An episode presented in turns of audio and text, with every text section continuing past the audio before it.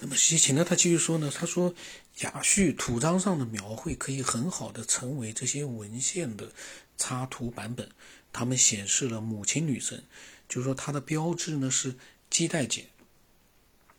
和哀，它的最初的标志是月牙，就是说显示了母亲女神和哀是如何准备混合物，诵读咒语，鼓励对方继续的。那么恩基的妻子宁基参与到了第一次成功造人这个事件里面。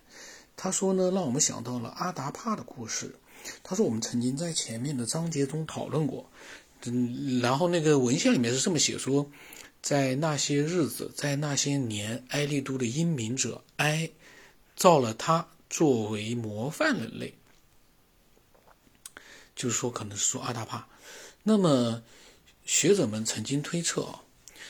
阿达帕被埃当做自己的儿子，他想暗示我们这位神很爱这个人类，所以收养了他。但是在同一个文献当中呢，阿奴说阿达帕是恩基的人类后裔，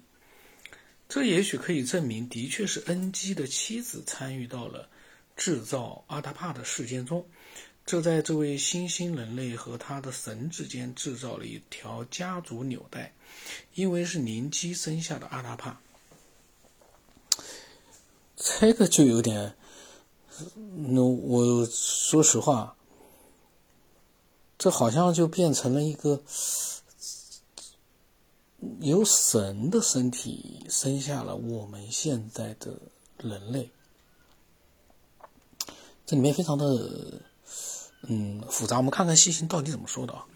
他说：“宁帝呢祝福了这个新生物，并将他介绍给埃。一些图章里显示一位女神由生命之树和实验室的瓶子包围，举着一个新出生的生命。他说这个生命就是这样诞生了。”他在美索不达米亚文献中被反复的提到，模范人类，呃，或者是模子，很明显这就是正确的造物，因为诸神为之发出了成功的喧闹，这表面上是不太重要的细节，却为人类的被创造过程提供了一丝光亮，同时还与圣经中的信息有所不同。如果按照创世纪第一章的说法，他说主们按照他的形象创造了亚当。按照主门的形象创造了他，这个门是他加进去的（括号一个门啊）。本来原书应该光是讲主，那么他说他造了男人和女人。第五章呢被称作是亚当谱系之书呢，陈述到在主门造亚当的那一天，主门按照他的形象造了他，那么他造了男人和女人。第五章第一章按照他的形象啊。然后呢，在创造他们的那一天呢，主赐福于他们呢，叫他们亚当。然后呢，他说这个亚当这个词啊，是 A D A M 说现在通行版当中翻译为人类。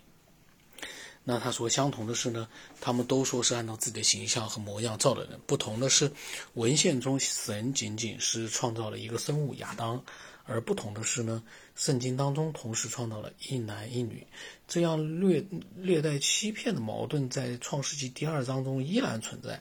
因为他们特别指出亚当孤独了一段时间，直到上帝让他睡过去，并用他的肋骨造了女人，嗯，用肋骨造了女人。那么这样的矛盾同样困扰着学者和神学家。一旦我们认为圣经是苏美尔原本的简略缩写版，这样的冲突也就可以忽略了。苏美尔的原本告诉我们，在试图通过用猿人和动物混合来造原始人工人之后，诸神发现唯一可行的办法是将猿人和纳菲利姆人自己混合。在几次不正当的尝试之后，不成功的尝试之后，一个模范就是亚当阿达帕。被制造出来，就是说，他的意思是阿达帕和亚当同一个人。说最初呢只有一个亚当，这个呢我突然有了新的想法，但是我我现在不讲了，我就看看他是怎么说的。就是说我的这个新的想法很可能是能够，我但是要看细行下来怎么说，很可能是能带来一些质疑。那么他说，一旦阿阿达帕就亚当被证明是一个正确的生物之后，它被用作复制新生物的基因模型。就是所谓的魔子。而这些新的复制品不仅有男性的，还有女性的。如果我们之前讲到的那样，圣经当中制造女人的肋骨，同样也是苏美尔人的文字之一。苏美尔人的 Ti 就就是意思就是肋骨和生命，证明了亚当是由夏娃是由亚当的生命精华制作的。嗯，西秦的解释，我觉得这很牵强啊。然后他说，美索不达米亚文献向我们提供了亚当的第一个复制品的见证人报告。恩基的指令随后就到了，在西姆提之屋吹进生命呼吸的地方，恩基母亲女神和十四位生育女神在集会，一位神的精华已经得到了，净化缸也准备好了。埃洗净了他在他那里的泥土，他一直诵读的咒语净化。呃，智神埃大声说道，坐在他的面前。他驱使了他，在他诵读完他的咒语之后，他用手拿出了泥土。他说：“我们现在基本上已经知道一些人类的大批量生长的过程，有着十四位嗯生育女神的出席。宁帝将泥土做成十四份，他放七个在左边，放七个在右边，在他们中间他放了注膜。他将头发，然后省略号，然后又是省略号，记代键，可能有的字看不出来。然后他说，现有的证据显示，他我不知道他这个证据啊。”能算证据吗？嗯，他说现在有证据显示，生育女神是被分分成两组，呃，两组啊，睿智的和宝学的两组呢，都有七位生育女神在场。文献继续解释说呢，母亲女神在他们的子宫里面放入混好了泥土，其中带有少量的外科手术程序、头发的脱落或者是削刮和手术器具的准备，如一把剪子，然后呢就是什么都不做的等待。然后呢，他文献里面写的是生育女神被放在一起，宁帝坐下来数着月份，具有重大影响的第十个月要来，第十个月来到了，打开子宫的时期已经过了，她满脸的谅解，她的脸满是谅解，她蒙住脸做了接生婆，她拉着她的腰带说着祝福语，她画了一个东西在模子里的是生命，然后她西芹说。造人呢，好像有一些晚育的，用来导致怀孕的泥土和血液的混合物被放在了十四位生育女神的子宫里面。但是九个月过去了，第十个月也来到了，打开子宫的时期已经过了。母亲女神做了接生婆，她从事与外科手术这件事情，在另一个对应的文献里面讲述的更为清楚。虽然文献仅仅是一些碎片，说宁帝呢数着月份，他们说第十个月是重大的一个月，张开手的女士来了，于用。点点点，省略号可能是因为那个字看不清了。打开了子宫，他的脸闪耀着喜悦，他的头是蒙住的。然后省略号打开了，那是出现在子宫里的母亲女神非常高兴，她喊道：“我造出来了，我的双手造了它。”然后西芹开始讲，可能是他的一些想法什么。他说：“人类的创造是怎样完成的呢？”这个他下面讲的内容比较多，我想把我刚才讲的那个，现在我们虽然没看完，但是我可以讲一下，讲错了，后来如果说他已经解释过了的话，我觉得也也无所谓。我就是刚才看到他说先制造出了亚当，然后后来呢才制造出了夏娃。我当时就是在想一件事情啊，嗯，先不谈他们是用什么神的子宫啊去孕育人类，用原。什么动物和那个神一起去我，这些不管，我就在想一件事情，在创造亚当的时候，有没有考虑过下来会创造夏娃？也就是说，在夏娃没有出现的时候，都没有夏娃的存在的时候，嗯，制造亚当的时候，他的那个繁衍的器官，嗯，和身体里面的繁衍的那些。精华就这么精华，大家听懂就行了。那么，就事先已经预设好了吗？亚当已经完全就是只有亚当的时候，他已经具备了和未来会出现的夏娃，嗯，能够进行繁衍。同时，他的身体之内也有了人类所与生俱来的那样的一种欲望吗？就说那个时候，按照他所说的，夏娃是后来出现的了。开始他很孤独。也就是说，那个时候，嗯，已经设计好了夏娃的这样的一个构造嘛。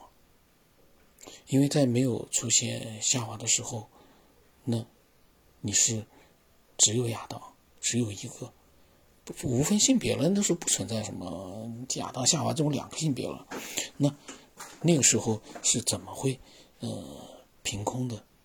就有了人类现在呃男性都有的那样的一些各种各样的器官呐和意识啊欲望啊和和里面的一些各种各样的一些成分啊？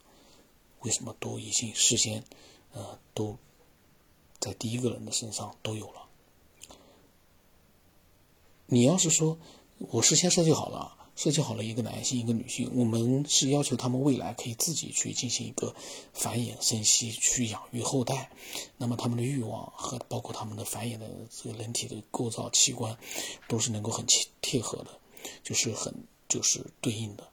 那那那个是合理的，但是你现在是没有夏娃的时候，你开始就造了个亚当，你后来是看他孤独了之后，你才造出了一个第二个性别，嗯，亚夏娃。那那个时候，也就是说，你刚开始的时候，你没考虑到，嗯，会可能有可能是没考虑到会再去创造一个女性，嗯，夏娃出来的。呃，但是呢，我说归这么说，但是呢，嗯。这里面有一点，就他们在刚刚开始创造的时候，是不是打算开始就是就像我们现在生产机器人一样的，没有性别的，就是生产出一个东西出来，让他来帮他们干活，大批量生产。那么后来呢，又变成了一个，嗯，繁衍生息，然后又有个夏娃的话，繁衍生息，但是从小长到大需要十几年的时间才能作为帮他们干活的，嗯，那样的一个劳动力。嗯，从逻辑的角度来说，是我们人类现在这样制造机器人做劳动力，嗯，更合理，还是他那种所谓的先创造出了一个亚当，然后后来呢孤单了又创造出了一个夏娃，最后可以繁衍，嗯，后代，这哪一个是比较合适的劳动力的选择的一个生产模式呢？所以，嗯，我就感觉吧，就是说，你如果说要能解释到我解释我们所有的各种各样的一些疑惑的话，嗯，才有立得住脚的一个说明说服力。你不能老是全部是用古代的文献来说明一些事情，这个文献你真假都不知道。我们虽然说我一直在讲这个事情啊，但是一直我们还是在在在再去看西行有没有，呃，演化出他自己的，我们能够觉得说。很合理的一些想法，我们嗯，这这接下来下一期我我再继续再嗯看看西行是怎么讲，就是说人类的创造的问题啊。